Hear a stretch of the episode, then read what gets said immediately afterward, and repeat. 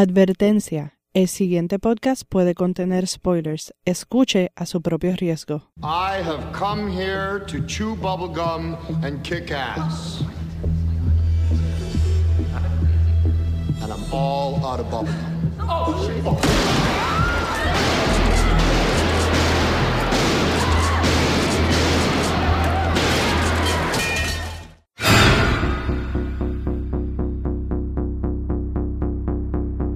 Vórtice Online presenta Desde el Vórtice.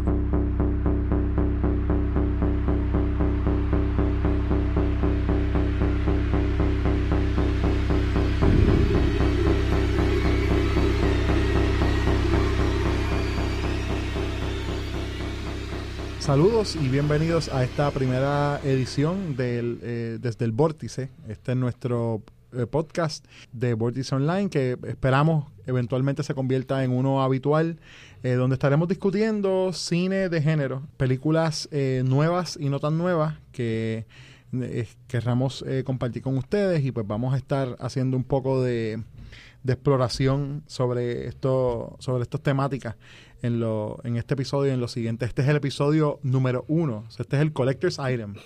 Este puede quedar bien chévere, como puede ser una porquería, pero bueno. ag- Les agradecemos que tomen el tiempo de escucharnos. Mi nombre es José Pepe Pesante, mejor conocido en, el- en la red como Joe Prog, y nos acompañan Zuleika Robles, conocida como Doctor Sue en los tubos del internet. eh, Héctor Bauzó, conocido como La Parca en los internets. Y eso es nuestro equipo primordial, ¿no? De la de lo que sería esta, esta edición de Desde el Vórtice. Este podcast es traído a ustedes eh, eh, gracias a Music Dorks. O agradecemos eh, la, la gentileza de la gente de Music Dorks que pueden eh, buscar más información sobre las fabulosas facilidades de Music Dorks en mdorks.com. Muchas gracias al señor Fabián Lozada. Eh, y bueno, eh, desde el Vórtice vamos a estar eh, hablando pues un poco de cine. Siempre nos vamos a probablemente desviar un poquito y hablemos de televisión, puede ser que hablemos de algo más, pero primordialmente cine. Y como este es nuestro primer episodio y este episodio abre el año, pues vamos a hacer lo que todo el mundo estaba haciendo recientemente, que es hablar de lo mejor que vieron el año anterior. Yo creo que es un buen punto para empezar como que de, de pues poder hablar un poco de, de lo que nos ha gustado y esto como sentar pues la- el fundamento para lo que vamos a explorar de aquí en adelante. Vamos a comenzar con la dama, porque, pues, como dicen, ladies first. Ok. Zuleika. Pues nos limitamos a tres, ¿verdad? Sí, por no que- seguir hablando. Para no hablar tanto, exacto. Exacto. Pues entonces, comenzando yo, voy a comenzar con mi número tres, aunque de- es el número uno en el corazón de muchas personas, que sería The Cabin in the Woods. Ok. Eh, un proyecto comenzado desde, se supone que salía en el 2010. Sí. pero MGM lo engavetó porque estaban teniendo problemas económicos y no vino a salir hasta ahora en el 2012. Salió de la mente de Joss Whedon y uno de los escritores que estuvo en Lost y para, con él en Buffy, que no me acuerdo el nombre. Drew, ahora. Drew Goddard. Exacto. Sí, que dirigió también este eh, Cloverfield. Exacto. Entonces, eh, la escojo porque, eh, como las otras en mi lista, las escojo usualmente porque tienen algo que ver conmigo, con mi niñez.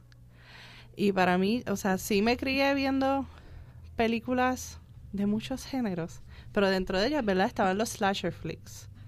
Y esta película es bien inteligente porque se supone que sea, pero no es. Y juega también con muchas cosas como yo, por lo menos yo los identifiqué con los estereotipos, además de en estas películas de slasher flicks, de Scooby-Doo. Ah, ok, sí. Sí, Y tiene para- algo de eso. Sí, está eso. Y para mí era algo que evocaba a mi niñez, aunque no se supone que lo evocara según lo, ¿verdad? Porque uno piensa que se supone que en la niñez de uno no haya tanta marihuana y sexo y todo eso, pero en Se verdad... su- me encanta que tú dices, se supone que en la niñez de uno. o sea, sí, se supone que en la niñez no hubieran películas con tetas. Y, Digo, se sí. supone porque a mis papás no les importaba mucho. Claro, claro, a los míos tampoco. Y entonces, a- en verdad me gustó mucho porque era bien inteligente y usaron... Es una película bien cerebral. O sea, eh, tú puedes ir y disfrutarla si te desconectas, pero si te conectas, lo disfrutas más. Y tiene muchas capas.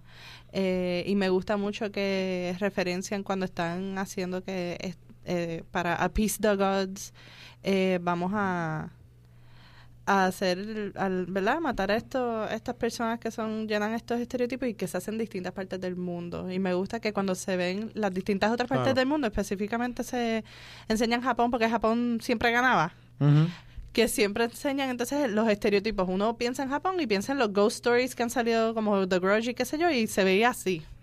Claro. Sí, eh, a- arrancaste con, verdad, una de mis favoritas del año. Cabin in the Woods, en verdad, me, me dañó. Yo digo que Cabin in the Woods me dañó para el resto del año. Fueron bien pocas las cosas que yo vi que me encantaron, pero que me, que me encantaran bien brutal, por lo menos en el cine.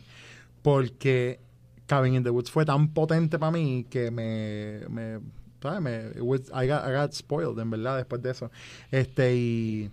Y como tú dices, se puede, uno, si uno lo analiza, hay tantos y tantos niveles. Podríamos tener un programa aparte de Cabin in the analizar eh, cómo ellos, todas las analogías que hay ahí entre la cuestión de los países y el cine de horror que se hace en cada uno de esos países, según que se mencionan ahí, este, cómo el potencial que tiene para banal no solamente como que slasher, pero tú sabes, horror, eh, sobrenatural y como que eh, lo- los, todos los tropes de, de cine de horror que con los que coge y los, o sea, no solamente los sigue, pero también los destruye y los barata y sigue haciendo otras cosas.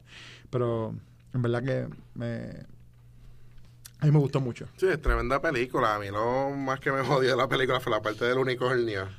Esa- Sí. Yo creo que ese es el mejor A mí- death scene a- de todo el año. A mí el O sea, Merman, No, el Merman también. el setup bueno. del Merman está genial. Este es una película que yo trato de no contarle a nadie, como que a pesar de que la he reseñado en algunas ocasiones, en uno de los artículos de Vórtice sobre lo mejor del cine, también menciono que lo mejor, de- lo mejor del cine del 2012, menciono un poco sobre ella, pero siempre menciono lo mismo, digo, a mí no me gusta contarla en escrito, ni tan siquiera contársela a la gente. Yo le digo a la gente, mira, ¿sabes qué? Vela.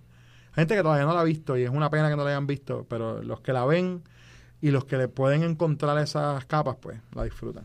A mí me gustó bastante porque, eh, no sé, eh, tiene algo, como dijo Zuleika, que busca un poquito al- a ese tipo de misterio horror a Scooby-Doo, que tiene algo cómico y a la misma vez tiene como que lo morboso con los monstruos y whatever. Y en parte también lo de que la película puede ser tan bruta en sentido de que tú puedes apagar el cerebro y sentarte, ah, mira qué bufio, mataron a este. Como ponerte a analizar los pequeños detalles, como lo que tú dijiste, de cómo se hace el horror en diferentes lugares cuando están enseñando el ritual en Japón con la fantasma volando y etcétera. Pues. Todo ese tipo de cosas yo encuentro que fue algo que Cabin in the Woods hizo muy bien y para mí no, hizo- no llegó tanto arriba en la, lo mejor lo que yo vi, pero sí entiendo que fue una película bastante entretenida y que hay que darle el break, aunque encuentro que hay mucha gente que está sobreanalizando la película. En verdad, lo más importante de esa película es disfrutarla y ya. Ok, ok. Si tú crees que no fue de lo mejor que tuviste, digo, aunque te gustó, ahora quiero saber cuál, cuál es alguna de las tuyas. Mi número 3 fue The Raid Redemption. Porque no hay break con esa película. O sea, tú estás viendo a un agente encerrado en un edificio, saltando a tiros a la gente en la cara. Básicamente es como coger el, el Kung Fu de Equilibrium y llevarlo al extremo total mezclado con alguito de John Woo por cómo están las coreografías de, de violencia en la película y eso y es una historia sencilla, es algo que te puedes sentar a verlo, no tienes que estar pensando de que, ah, ¿qué quiere decir el director con esta escena? o qué quiere decir, no, tú ves la película y eso es lo que hay, un tipo encerrado en un edificio tratando de sobrevivir, igual que Die Hard, igual que digamos cualquier otra película de acción de Hong Kong, etcétera. Y encuentro que fue una película bastante a pesar de que fue bastante violenta, cosa que es buenísimo para mí. Sí, encuentro también que fue una película entretenida, porque una cosa es que la película sea violenta y qué sé yo, pero son, las películas de eso son violentas, pero yo no puedo ver una película de eso por más de 10 minutos porque me aburro. Claro. A mí me gustó mucho The Raid. Yo la, yo la vi y también me dejó como, como en este estado de diantre. Estoy viendo algo que no, no necesariamente que no se ha hecho nunca, pero que está tan y tan bien logrado que te hace pensar que no has visto algo así antes. Y, es- y ese es el truco de todas estas películas buenas, es que están tan y tan bien hechas que tú dices, wow, esto es refrescante. Claro, después te pones a pensar y todas esas cosas, tú dices, sí, está Die Hard, esto en el edificio, tú me entiendes, y el gunplay y las cosas se han visto antes en otro cine, pero, pero de la manera que está montada, yo creo que está súper bien ejecutada y lo que me encanta también de la película es que no pierde tiempo en presentar la premisa. La premisa es, tú vas a llegar a este edificio, en este edificio va a pasar esto, y, y de ahí arrancó la película. Una premisa que, que, que, eh, funciona muy bien porque no, no, en ese sentido de economía, de, de storytelling, está súper bien. Pues, Héctor se me adelantó porque ese es mi número dos. Ah, ese es tu número dos. Sorry. No, Pero- no, no. No, pero está bien. Está Eh, bien. Yo, en verdad, a mí me gusta mucho The Raid. Nuevamente, escogí cosas que me, que me acordaban a mi niñez y yo veía películas de artes marciales con mi hermano. Eso es algo que yo siempre comparto con él. Y cuando iba a salir The Raid, yo me acuerdo que lo llamé. Y yo le dije, tienes que venir a ver la película conmigo.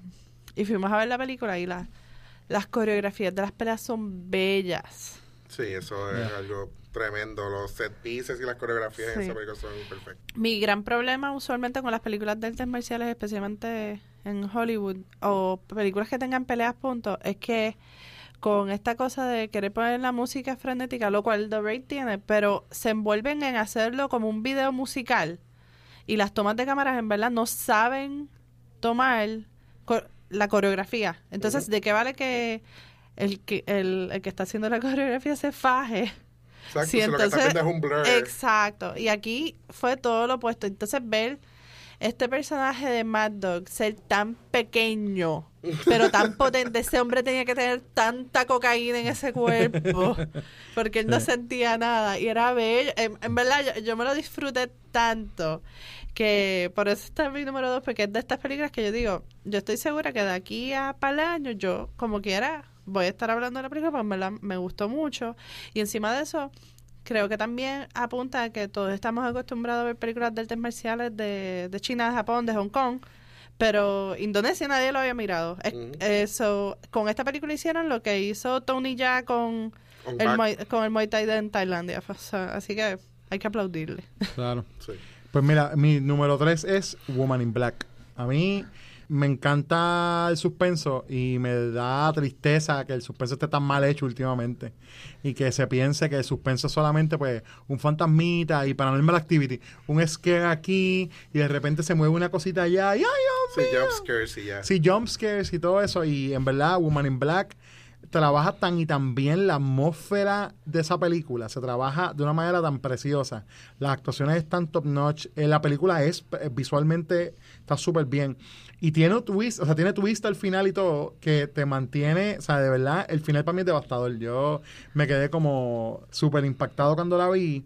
Este, me encanta ver a Radcliffe, eh, Daniel Radcliffe, pues, a- eh, so, stretching esos chops y lo para mí lo primordial mantiene le, o sea, le- le da un buen nombre a que si Hammer la, la casa Hammer de películas británicas va a seguir haciendo cosas que sean esa calidad pues mira fantástico en verdad sabes esto Woman in Black está fenomenal y y, y, pues mano me, me me, gustó muchísimo cuando la vi Pues a mí, por lo menos, Women in Black, a mí lo que me gustó fue. A mí me encantó el final. Hay Sí. muchas personas que están. Yo me acuerdo que la reacción del cine fue como, ay. Y yo dije, pero es que no todo el mundo tiene que vivir en el final para que sea un final feliz. Eso fue un final feliz. Él por fin está con su esposa, con su hija y todo el mundo está reunido. Que estén muertos. eh, sorry si no ¿quién la fue? vieron pues Ah, ups ups. spoilers Puedes ponerle spoiler alert previa. exacto tengo que ponerle un pitito de spoiler alert ok Pero a mí, a mí me gustó mucho el final, a mí me gustó mucho el desarrollo y me gustó que en verdad ellos se fajaron mucho con, con todo lo que era la cinematografía y la luz para crear esa casa era un personaje. Y eso fue eso fue también muy muy bueno de parte de ellos. Y, y, y también todas las cosas que estaban pasando en el pueblo y la paranoia cómo funciona la paranoia en la psique humana estuvo súper bien. Sí, este, yo encuentro que fue una película bastante creepy en el sentido de que como lo, la casa y la atmósfera de la casa era verdaderamente el elemento de horror y no tanto de que era una historia de fantasmas o lo que sea. Y lo que dijo Pepe, que Daniel Radcliffe saliéndose de su personaje Harry Potter, hizo un tremendo trabajo y yo encuentro que la película fue bastante en- entretenida, aunque para mí yo la encontré un poquito lenta en partes, pero con todo y eso, fue una película que pues vuelve a eso del suspenso, de mantenerte a la expectativa de qué va a pasar y no estar tanto con el horror este de jumpscare, sino mantenerte más así en tensión, que es mucho más efectivo que estar... Es mucho más difícil que de hacer también, porque el jumpscare es más fácil. Claro, que es exacto. Y para mí fue tremenda película. So, tu, su número dos fue... Fue The Raid, The pero Raid. yo puedo subir un No, honorable no, no, mention. no, no, no, no. Ok, pues no, no puedo hablar de él. Pero, puede- pero puedes mencionarlo, pues, no podemos entrar. Mi número dos, The Raid Redemption. Que Ok. Redemption no es necesario, pero supuestamente, no, pero supuestamente el, el que la dirigió escribió dijo que estaba bien feliz que le pusieran el título, porque todo lo del título fue porque cuando Sony lo iba a comprar, compró la película, pero no tuvo, no obtuvo los derechos sobre el título, así que cambiaron entonces el título. Ah. Y el que la dirigió estaba bien pompeado que no lo obtuvieron porque le, al ponerle Redemption le da oportunidad de hacer eh, secuelas. Y ca- Mm. solamente cambiarle ese, ese canto y él está pensando hacer dos secuelas. Sí, exacto. Hay una que está ya escribiéndose y está en proceso. ya. Bueno, bueno saber que viene otra más ahí. Sí, sería bueno ver qué pueden hacer con esos dos personajes, ya que los hermanos al final, spoiler alert, pues se encuentran y uno se queda en el edificio mientras que el policía sigue su camino. O sea, sería Yo- interesante ver qué puede pasar con ellos dos. Yo creo que lo mejor que podemos hacer es poner al principio del podcast un, un, una que diga, mira, esto tiene Tuvieron spoilers", un año ya. entero para ver Exacto. la película. Si no la han visto, Tuviera- exacto, este, este podcast tiene spoilers y ya. Anyway. Este pues es tu número dos. Mi número dos vendría siendo Django Unchained. Esa película es absurdamente buena. Yo la vi dos veces en el cine, la quiero seguir viendo. quiero bañarme con esa película, quiero hacerle el amor, quiero hacer todas las cosas sucias que me vengan a la mente, se las quiero hacer a esa película. Wow.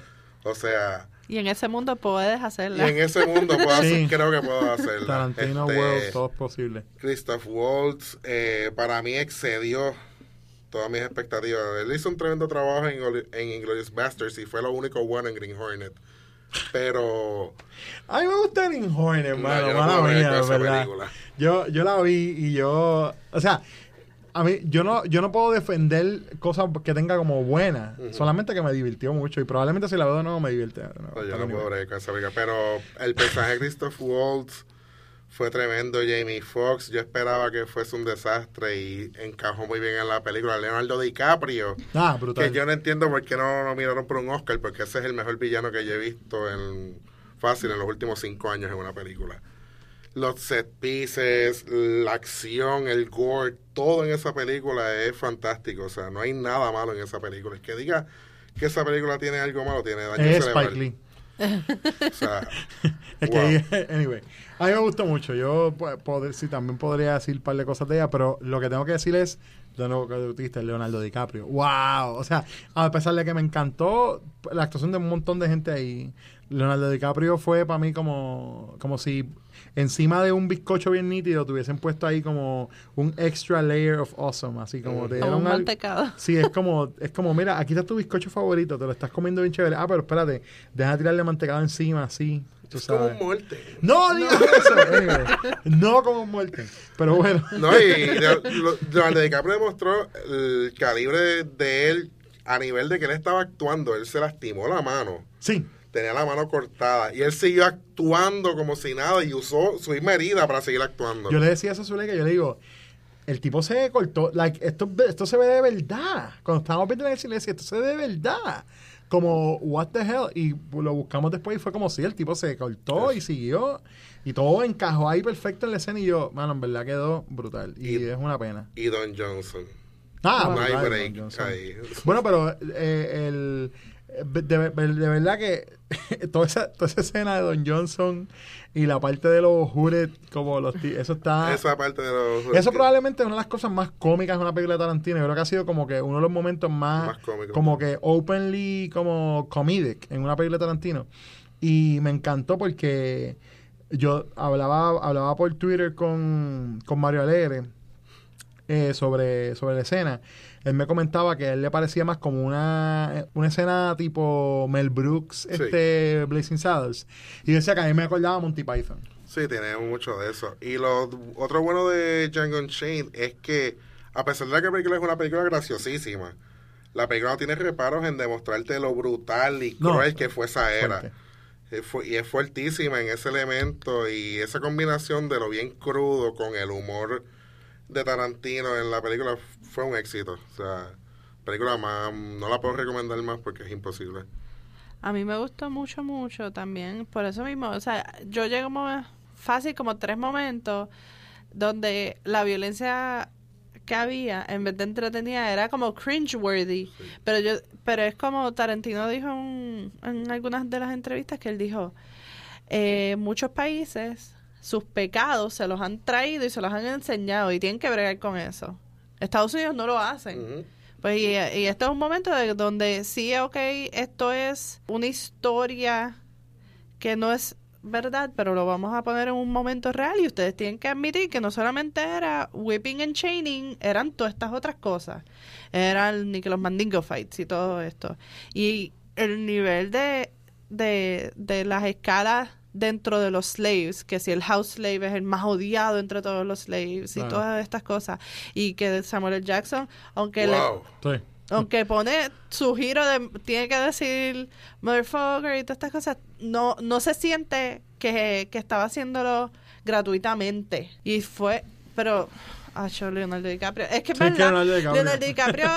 Y Tarantino, los dos van a pasar lo mismo. Nunca van a ganar un Oscar en sus vidas y de repente les van a dar Lifetime Achievement Awards. Sí, porque de repente uno va a estar, ah, este trabajo tan brutal que hiciste, pero pues. Pero nunca te dimos un premio porque somos una academia de charros.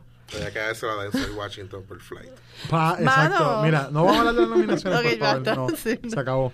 Anyway, este, mi segunda es Chronicle. Principio del año, también poca gente después sacó el loca hacia el final a hacer las listas, pero a mí Chronicle me encantó. Yo, eh, en, este primer episodio, voy a, voy a salir del closet, como dicen, como fanático del fan footage. Si está bien hecho. A mí me Sí. encanta Blair Witch. A mí me encanta la primera de Paranormal Activity, yo creo que está sí, muy bien esa hecha. está muy buena, la primera. Eh, y mientras el, el fan footage está bien hecho, a mí me encanta Cloverfield. Yo I'm all for it. Y Chronicle fue una buena oportunidad de ver fan footage hecho de una manera súper refrescante, haciendo cosas que no se habían hecho hasta ahora con fan footage, haciendo cosas que no se habían hecho inclusive en cine de ciencia ficción, contando historias como de superhéroes o lo que sea, que eso es lo que en esencia es como un origin story, ¿no? Eh, y eh, eh, inclusive contando eso, todavía no lo habíamos visto en el cine de la manera que se hizo ahí. En el momento que la vimos, que fue bien al principio del año, fue súper refrescante y me encantó, mano. Esa película yo creo que, que, que marcó un buen, un buen punto de como, de como eh, tú sabes, rebasar para un montón de, storytelling eh, de este tipo y, y me, ¿sabes? Toda, mientras pienso en el año, pienso que esa, esa siempre va a estar en una de mis top. A mí me gustó mucho eh, que también, usualmente las películas que tengan que ver con, ¿verdad? Con héroes, sí demuestran que, porque siempre se usa, se usa en X-Men o lo que fuera, que el héroe y el villain eran amigos y qué sé yo, y hubo un, un fallout. Pero en esta película se ve todo el proceso, lo cual no ocurre. Y llega el momento donde es como tú dices, mira, en verdad, esto puede ser una película que si le quitas lo de lo de superhéroes, era un mass shooting. Pero eh, era algo inevitable, que tú sabes qué va a pasar, pero te sientes cómoda porque te gustan los personajes, porque el, el desarrollo está bien. Y también es otra película que donde usualmente cuando le ponen superpoderes a teenagers, tienen como sus peleitas, pero no, no, lo, no lo desarrollan como desarrollan aquí, que es que teenagers are idiots Sí, gran sí. mayoría de las veces y toman decisiones bien estúpidas y sí usan los poderes para cualquier estupidez como lo, del- lo del Toy Store con el teddy bear Exacto. y yo creo que eso estuvo súper bien Sí, la película yo encuentro que debe ser el nuevo estándar para fan footage, punto. O sea, no hay break de decir, no, que esta película tiene fallas, no. Este es el estándar de ahora en adelante y el que haga menos que Chronicle cuando vaya a hacer un fan footage film. Que se quite. sí, que se quite. y ese elemento de que la película es casi, si tú te pones a, a, a imaginarte como fanboy de anime o lo que sea, tú dices, Esto es básicamente Akira live action. Claro. Mezclado con Carrie. Y yo encuentro que más allá de los superpoderes o lo que sea, el- la parte emocional de la película fue una parte bien grande. Por lo mismo que dijo Zuleika, uno nunca en las películas de superhéroes, aunque yo no considero mucho esta película de una de superhéroes Bueno, claro, claro, pero... ese esa forma de cómo ellos eran amigos y cómo esa amistad terminó tornándose en otra cosa, aunque a final de cuentas, pues el desenlace tiene que ver mucho con eso. Yo encuentro que esa parte emocional fue lo que para mí hizo que Chronicle fuera una de mis favoritas del año y y obviamente pues ver eso esa gente peleando en el aire como locos pues fueron de lo mejor que uno puede haber visto en la pantalla grande este año. Eh, lo que nos lleva entonces a la número uno de Zuleika. Ah, sí, mi número uno eh, no tiene nada que ver con, con géneros de ciencia ficción, fantasía. Mi número uno es The Perks of Being a Wallflower. Es una película que yo esperaba que me iba a gustar. No, no, nunca leí el libro, eventualmente lo leeré. Esta es de hecho, la, la película es la razón por la cual ahora lo quiero leer, porque no me había interesado antes. Es de estas películas que yo dije, ah, yo voy a ir, es sobre coming of age y a mí me gusta eso, perfecto. Y la película yo esperaba que me gustara, pero no esperaba que me afectara. Yeah. Y dentro de los primeros 15 o 20 minutos, yo estoy relambía llorando, moquitos y todo, mirando a Pepe, y yo lo que le dije es, yo era él. como que esta cosa de como cuando, y esto, realmente esto no es un spoiler significativo, gente, pero cuando a él le aplauden en una, y él dice, yo pensaba que nadie me veía. Es algo que todo el mundo puede identificar cuando teenager because we're all melodramatic y qué sé yo. Pero es esta cosa de sentirse por fin un poco menos solo, porque en esa época, en verdad, entre las hormonas y los cambios neurológicos, uno se siente solo todo el tiempo. Pero yo no esperaba que fuera tan buena. Y saber que el que escribió el libro, la adaptó, la dirigió y pudo producir algo así, hay que decir, wow, yo no sé pronunciar su apellido, quiero decir que es Chobosky. Sí. Es algo como bien ruso, románico, algo así. como Chomsky, que sé algo así. sí. Ste- Pues, eh, eh, Stephen, eh, eh. sí, es bien brillante. Y entonces, así. todo el mundo habla sobre eh, el performance de Emma Watson. Y yo no le quiero quitar de su performance, que estuvo bueno. Pero en verdad, dejen de hablar de Emma Watson porque es la más conocida porque es lo de Harry Potter. Eh, Ezra Miller y Logan Lerman se lo comieron. Era absurdo. Y no hablan suficiente de ellos. Tú dices, tú dices Percy Jackson. Percy Jackson y, Wow. y Kevin, Y Psychopathic exacto. Kevin se la Exacto. comieron. Exacto. Eh, a, mí, a mí me gustó mucho. Yo tengo que admitir que lloré también un poco en ella. Y me identifiqué un par de cosas porque, pues, mi, mi- mis teen years fueron un poco traumáticos también en ese sentido. Pero, sí, mano, las actuaciones me encantaron. La música está fenomenal. Este, si bien a lo mejor no me puedo identificar con todo lo que está en ella, porque en verdad, pues, ya no tengo esa edad. Sí pude apreciar que es de los, de los coming of age stories más eh, más efectivos que yo he visto en el cine probablemente en muchísimo tiempo y es lo más cercano a que esta generación podría tener a una eh, película del calibre como John Hughes, tú sabes, como, como el mismo impacto que tuvo Breakfast Club o tuvo Sixteen Candles en su momento, esto podría tener para los que la encuentren. Obviamente es bien difícil porque, de nuevo, yo no tengo esa edad y no puedo verla con ese, con ese filtro, pero, pero cuando la veo siento, wow, if I was that age, esto me estaría, yo estoy, yo estuviera en el cine todos los días viéndola así como bien fuerte. Anyway, Eh, yo por lo menos no sé nada del libro. Vine a saber de la película porque mi novia la vio y parte de gente me comentó que estaba buena.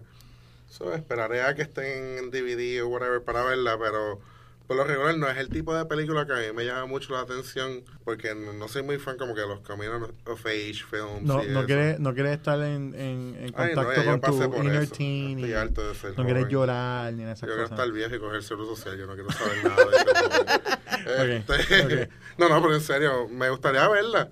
Porque sí, todo el mundo comenta de Emma Watson, pero yo quería ver que Percy Jackson Exacto, ¿eh? Exacto, muy bien. que él tiene que aportar.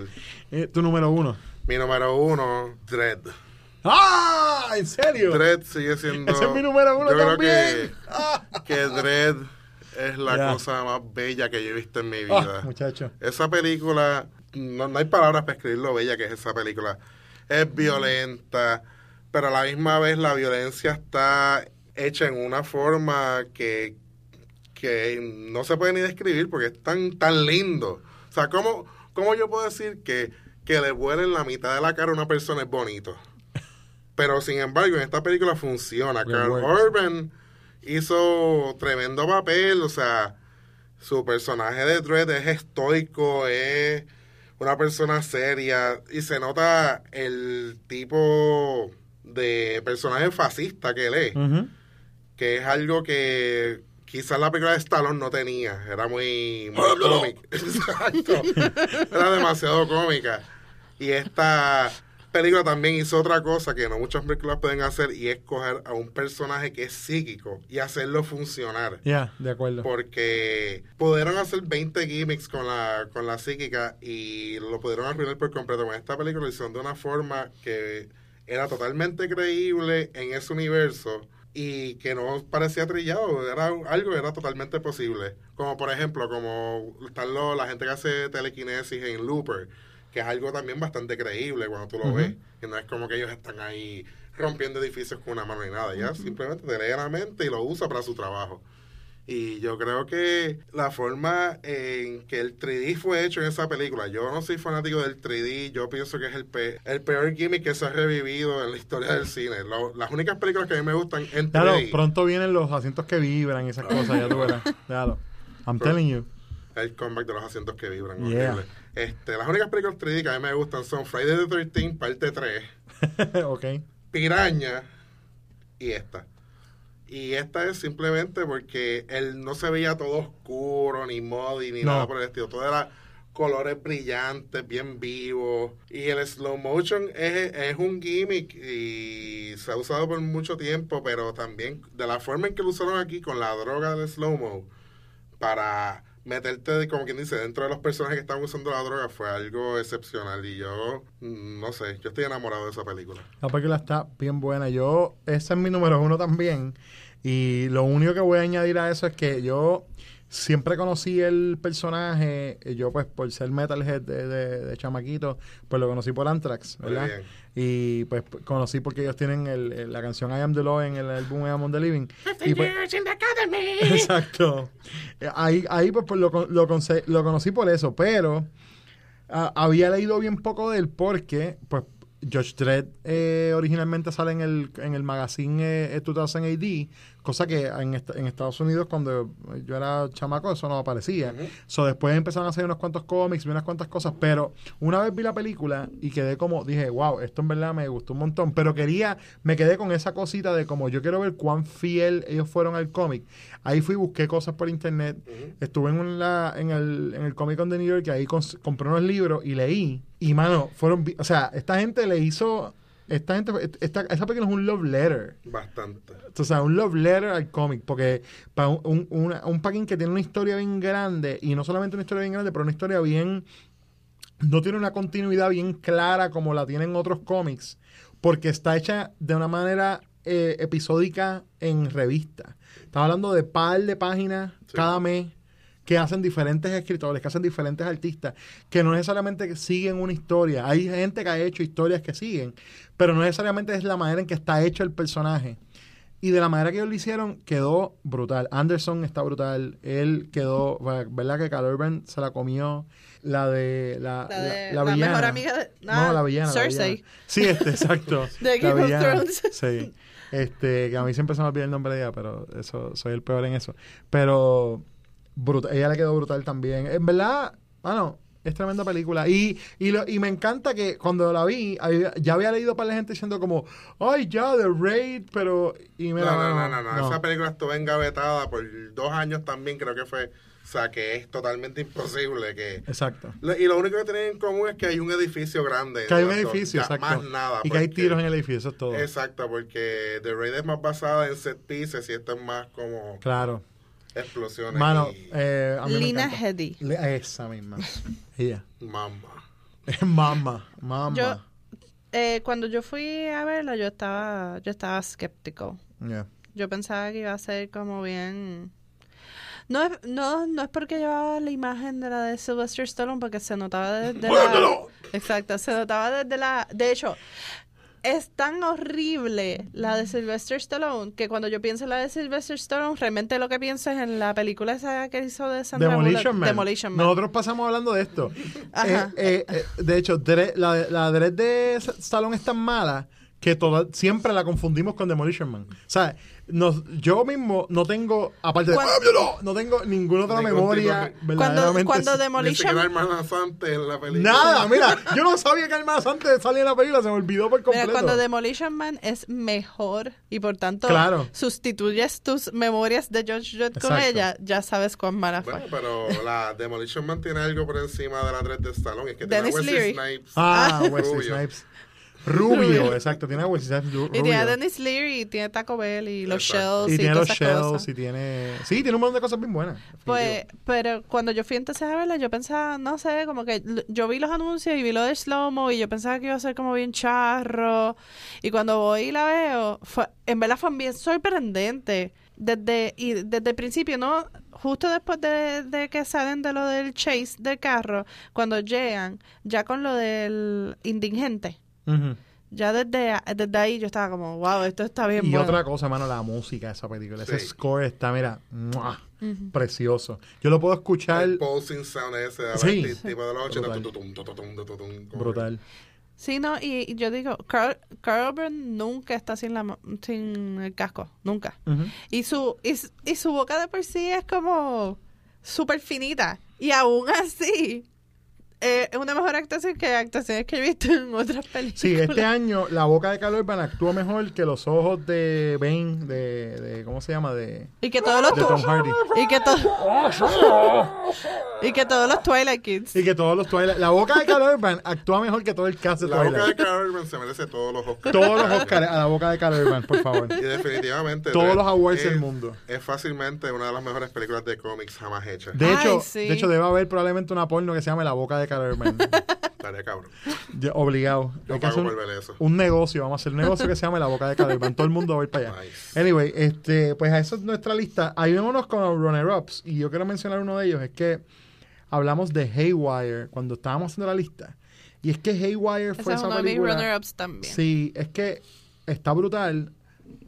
Estamos, hay gente que la, o sea, es it's a divisive film. Sí, eh, te gusta mucho, dice que es la película más aburrida del mundo. Exacto. pasa. Pero a mí me encanta, mano. Yo creo que está súper bien. Sí, yo encuentro que Haywire, lo bueno que hizo Haywire fue coger las escenas de acción y no hacer el típico ponerle dubstep. Sí. No tenía ponerle música, tenía punto. música, y eso lo hacía más brutal. y Más más brutal todavía. Yes. Era, era como, como, era Soderbergh, ¿verdad? Sí, Soderbergh. Soderbergh decir, ¿sabes qué? Tú viniste a verla pelear. Porque Claro. ella pelea bien cabrón. Ella no actúa bien cabrón, pero ¿sabes qué? Que, que se joda. Tú la viniste a ver pelear. Exacto. Yo no le voy a poner música y voy a conseguir todos estos actores buenos, excepto Channing Tatum, actuar un poquito menos bien de lo que actúan para que ella no se vea tan mal. Y estuvo Exacto.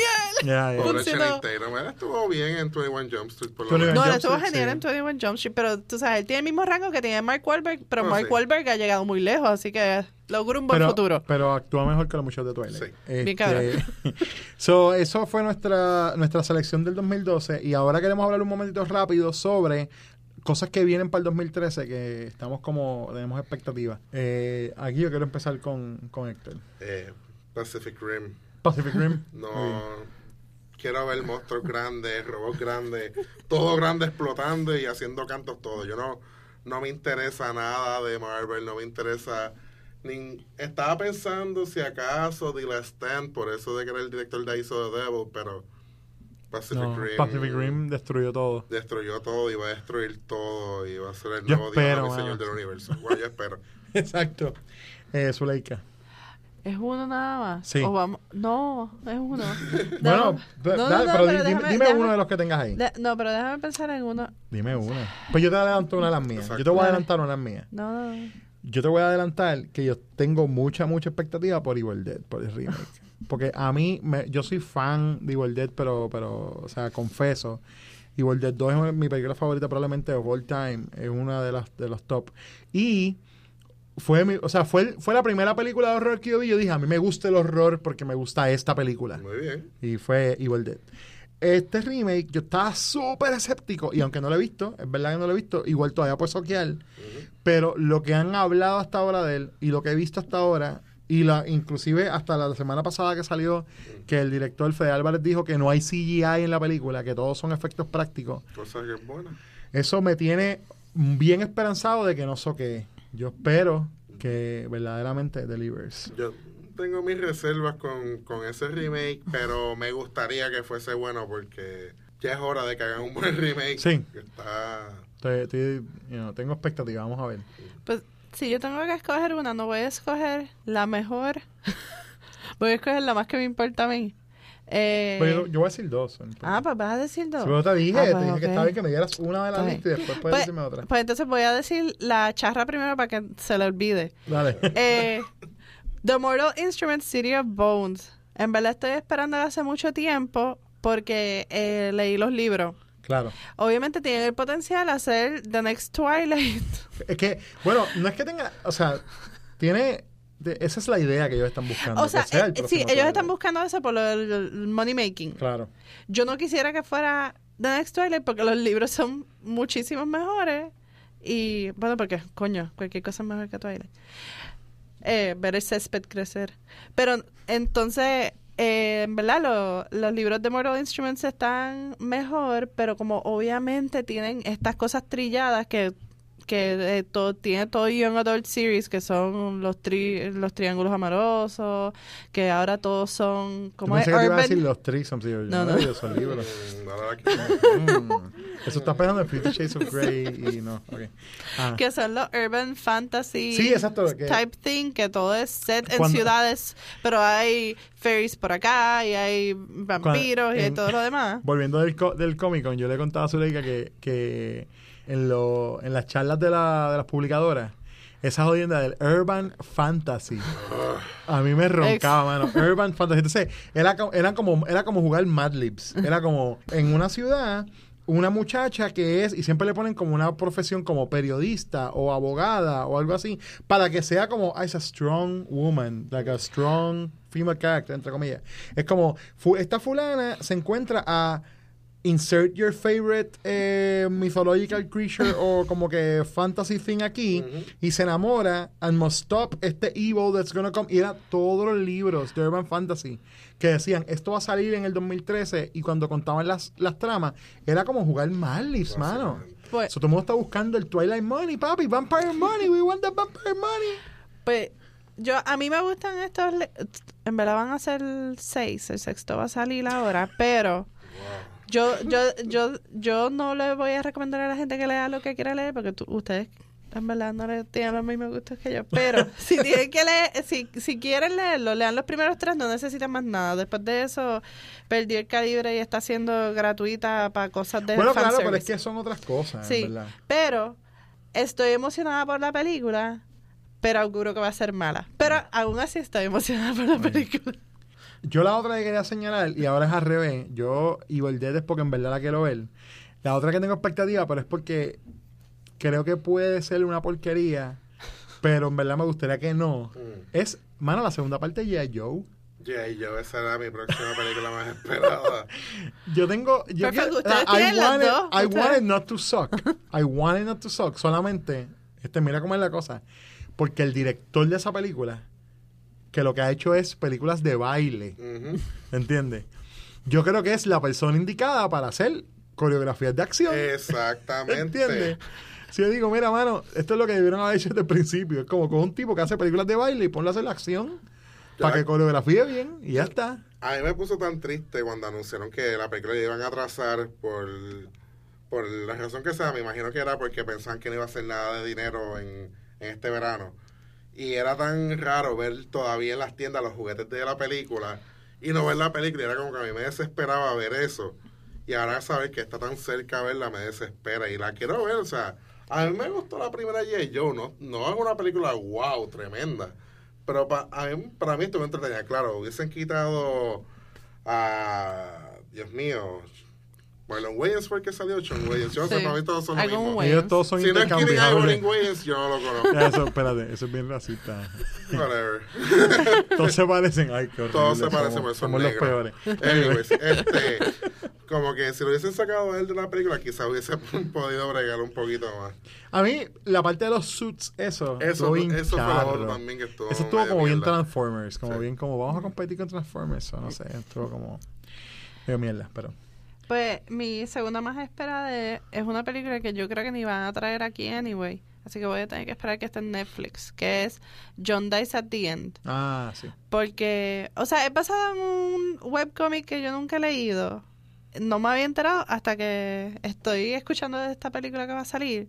Y cuando veo el trailer, tras que está bien, es- está bien loca. Hay muchas cosas en el trailer que me recuerda a, a Bill and Ted, las películas de Bill and Ted. Nice. Como esto, esto, en verdad, es- ellos están endrogados con esta droga que se llama soy sauce. Y, pero ellos están diciendo que la droga lo que los está dejando ir como interdimensionalmente. Y es como, tiene half sleuth. Está contada en la película como Interview with a Vampire, que es que se lo están contando un reportero.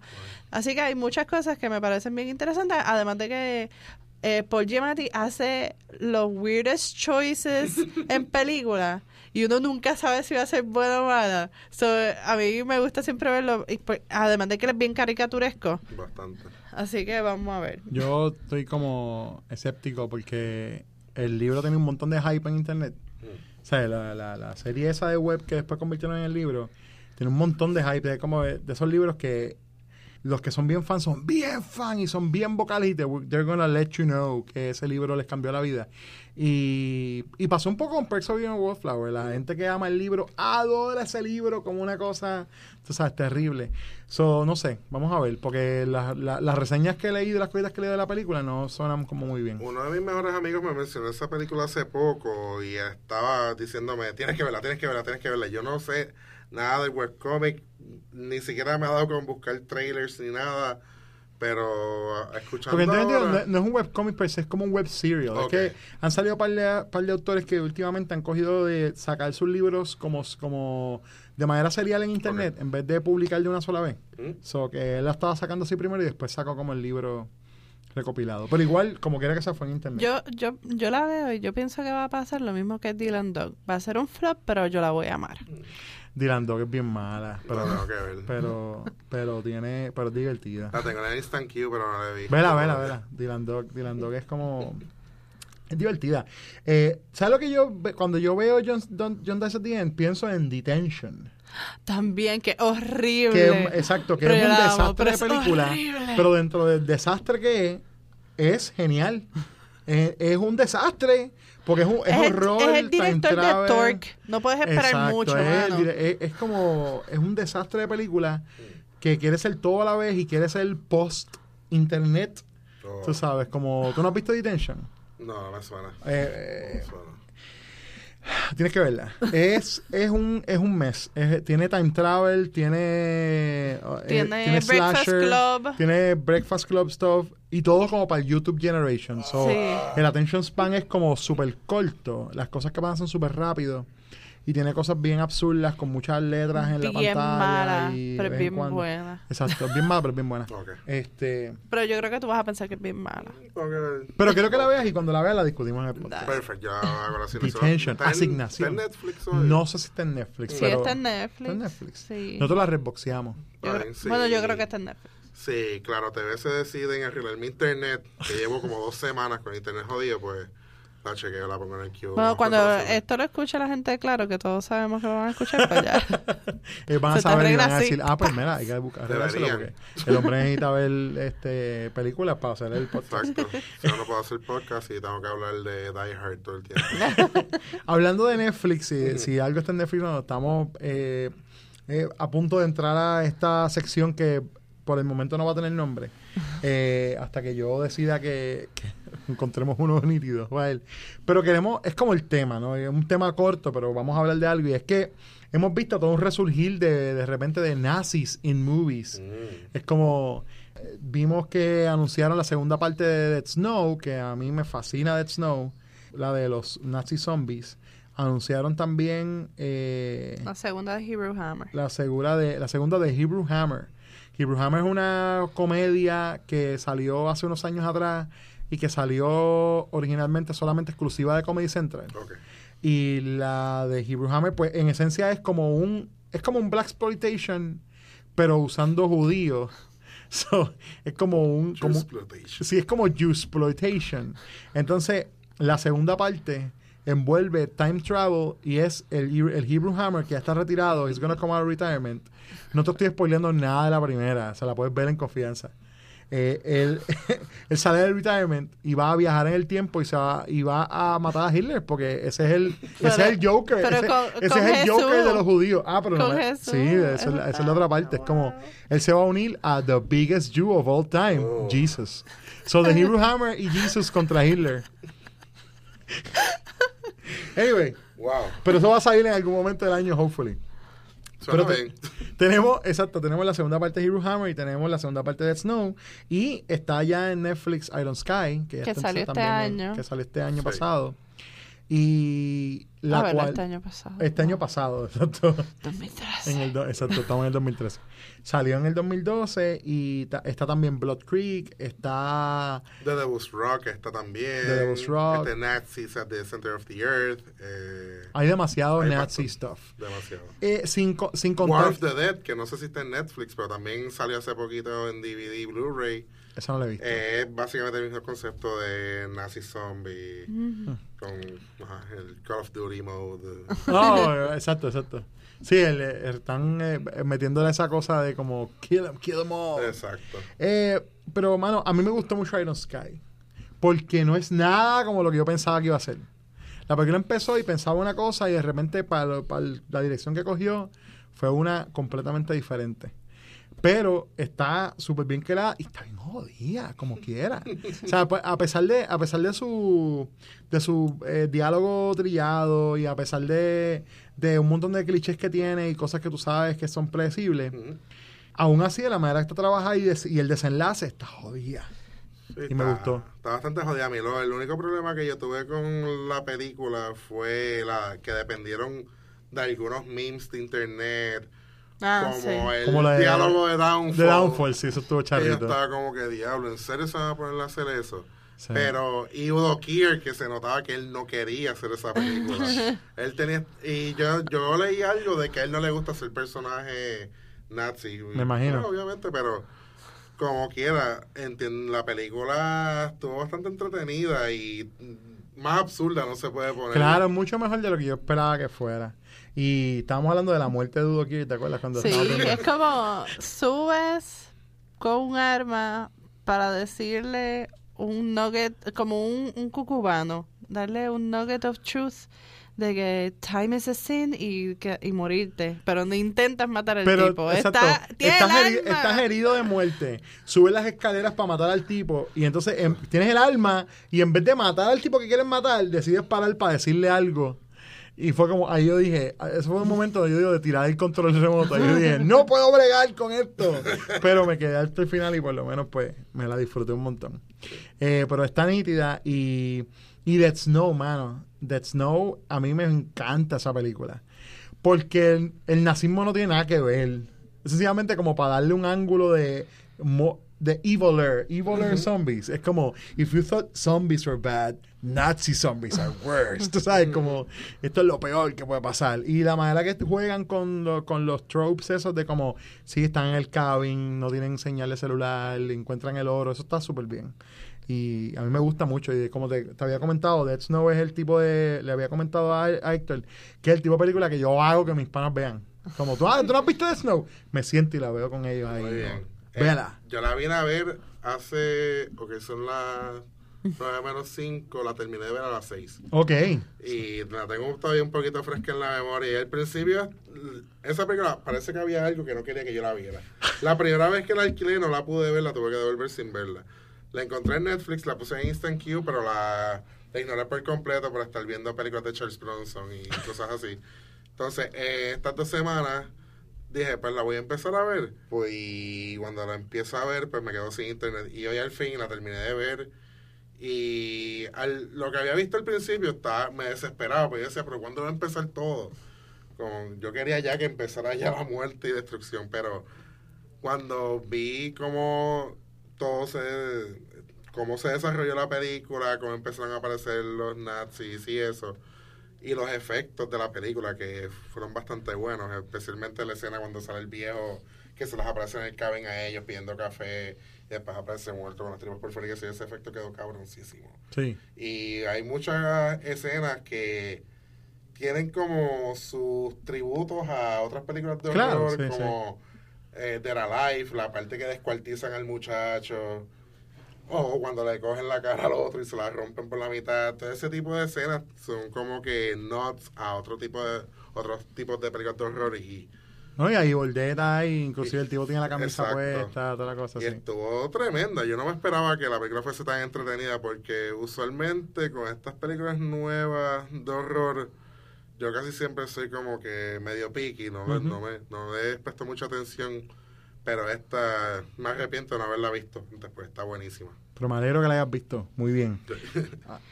No, yo creo que es bien interesante que antes cuando hacían todas las... De hecho, si tú entras a Wikipedia y buscas Nazi Exploitation, lo que te van a salir todas las Women of the SS, todas estas cosas que eran más sexuales. Así que en estos últimos años es... Mira, eh, ¿qué tal si dejamos de hacer todo esto de sadomasoquismo y traemos los nazis? Y como todo el mundo los quiere matar porque son un big bad, pues vamos a siempre poner los zombies para que los puedan matar un montón de veces. en Iron Sky estuvo genial porque no usaron eso de zombies que han usado distintas películas, no solamente Dead Snow, la de Nazis from the Center of the Earth son como zombies también. Y esa sigue como un juego de video o algo así. Eh, pues lo de Iron Sky lo que me gusta es que era esta, esta idea de los nazis que como están tan aislados que entonces ellos eran los buenos y, eh, y, y la suástica es un símbolo de amor Sí. y todas Sí, esas estas, cosas. las mentiras que ellos le contaban, como las Ajá. mentiras entre comillas, o sea, le- lo que le contaban a su propia gente como para decir como... Y, y eso para mí estuvo bien porque entonces a fin de cuentas tú dices, llega un momento donde dices, tú no puedes odiar a esos nazis, esos nazis no saben nada Sí. y piensan que son todos cariño y quieren tra- unificar el mundo. Claro, entonces y ahí llega la El parte... fascismo es amor. Y ahí, exacto, pero entonces ahí llega la parte donde están los, la- los americanos que están tratando de defender todo, que están como, no, todos los nazis, nazis son malos, mátalos a todos. Es como, allá abajo hay gente, como eh, women and children, y como que, no, I don't care, nuke them all. Y los ma- matan a media humanidad. Y eso, yeah. Está fuerte, esa película me gustó mucho. A mí, de las más recientes así de Nazi Exploitation, que yo creo que deberían ver es The Devil's Rock. Esa película, Sí. Yo pienso que, que fue muy bien trabajada. La, la vi por una reseña que vi en The Cinema Snob y me pareció interesante ver cómo hicieron el concepto. Es una película bastante claustrofóbica. A mí me recuerda mucho a la primera zona en el sentido de que es en un solo lugar toda la película y todo lo que pasa es en ese cuartito y ya. Es bien low budget, el cast es bien limitado. Creo que si hay como cuatro actores es mucho. Y, y con todo eso la película funciona perfecto. Es de, es de este soldado que, de estos dos soldados que van en una misión a destruir un rocket launcher o lo que sea que hay en la torre esa de nazis y entonces escuchan unos gritos de una mujer. Escuchan esos gritos y se adentran dentro de la base y empiezan a ver un montón de, de soldados nazis descuartizados, muertos, un desastre. Y cuando llegan está este soldado nazi diciéndoles como que no te metas aquí porque lo que hay arriba mm, no es nada bueno. Y cuando ven hay una muchacha desnuda, encadenada en el piso, ay, libérame, que se yo lo habla. Y resulta Claro, claro. ser un demonio. Claro. Y ahí empieza todo el revolú de los mind games del demonio con los dos soldados, con el nazi y el, y el soldado de las fuerzas aliadas. Y es una película que más allá del gore trabaja mucho el, la- el suspenso y la tensión dentro del espacio. Y como es una película que, que solamente está en un, en un espacio de un setting bien limitado, un cuartito, tú dices, pero ¿qué va a pasar aquí? En algún momento va a pasar algo más grande. Y no hace falta, la película es súper Claro. efectiva porque te mantiene todo el tiempo en tensión, como que qué va a pasar. Y yo creo que fue una película que yo no me esperaba para nada que me gustara, porque hasta la portada es, es un desastre. Es como con una tipa vestida de soldado nazi, Sí. eh, gritando. Y yo decía, pero que esto es una película de vampiros o algo así. De hecho, un montón de veces he visto el arte y pienso que es vampiro, nada. Pero que no. por lo menos estoy tan feliz de que no sea nada de vampiros. Y, pero está, está buenísima, la recomiendo. Por encima de Iron Sky yo me atrevería a recomendar más esta Devil's película. Rock, ok. Para culminar esta primera edición de, de- del Vórtice, eh, vamos a hablar un poco de recomendaciones, algo que nosotros querramos que la gente vea. No tiene que ser nuevo, quedamos en que vamos a recomendarle alguna película que nosotros eh, hayamos visto y que creemos que you must see. Pues yo recomiendo Election. Eh, es una película eh, china y trata sobre las tríadas chinas y el proceso de, de elegir un chairman para que, que oversees todas las tríadas. La película me cogió de- por sorpresa. La puse y en verdad es es súper buena. Y sí es una película que no quiero decir todo es revoluca, porque en verdad yo creo que la transformación de los personajes y quien tú, con quien tú identificas al principio como el mejor líder y estás a través de toda la película, wow, este personaje has got it together. De momento es como en los últimos cinco minutos. Es que tú haces, wow. wow, mi pana, wow. Así que vean Election, está en, está en Netflix. Netflix. Sí. Deberían verla. Esa película yo la vi porque yo tuve un tiempo que tuve una fijación con todas las películas de Tartan Asia, que ellos estaban sacando películas como Carved, estaban sacando Afternoon Beauty, muchas películas de horror coreanas. Y vi eso y yo dije, adiós, ahora están haciendo como más películas de, de acción. Y cuando vi esa película me sorprendió bastante ver el tipo de, de historia que es bastante character driven y los cambios que hay, los desarrollos en los personajes. Está muy buena. All right. Eh, Recomendación. una recomendación. Además de Devil's Rock, que ya sé que la de. Devil's Rock, porque la deberían ver.